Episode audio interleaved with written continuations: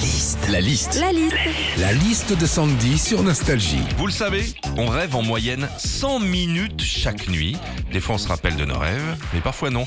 Quel type de rêve on fait le plus souvent? La liste de Sandy. Quand on est adulte, souvent on rêve de l'école. On revoit vaguement sa cour de récré, ses copains de l'époque ou même le jour où on a passé son bac.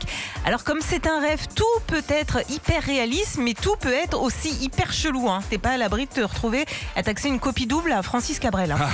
Parmi les rêves qu'on fait souvent aussi, il y a celui où on tombe d'une falaise. Alors il y a des significations. Tomber d'une falaise, ça veut dire qu'il faut lâcher prise, bon, ce qui se tient. Et par contre, des fois, il y en a qui te racontent n'importe quoi sur les significations des rêves. Tu leur dis, euh, j'ai rêvé que mon chat était mort. Ils disent, oh bah ça, méfie-toi, hein, c'est synonyme euh, d'ongle incarné. hein. On rêve aussi pas mal de, du boulot. hein. On rêve de ses collègues, de son patron, des dossiers à rendre. Bref, c'est normal. Mais le problème, c'est quand tu rêves et que tu parles en même temps. Imagine quand tu rêves du taf. Josette Josette, attention, la photocopieuse. La photocopieuse, Josette, elle va vous avaler le dossier du rang. Enfin, Ah ouais pardon. d'accord, c'est des rêves de 1930. hein.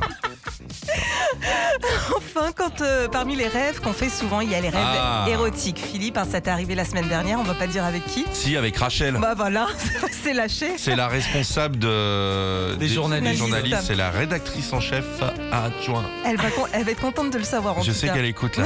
Un mot bébé.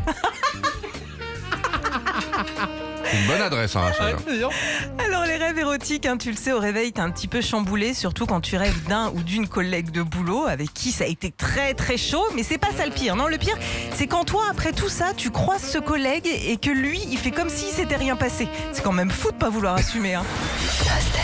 Retrouvez Philippe et Sandy, 6h, 9h sur Nostalgie. Nostalgie.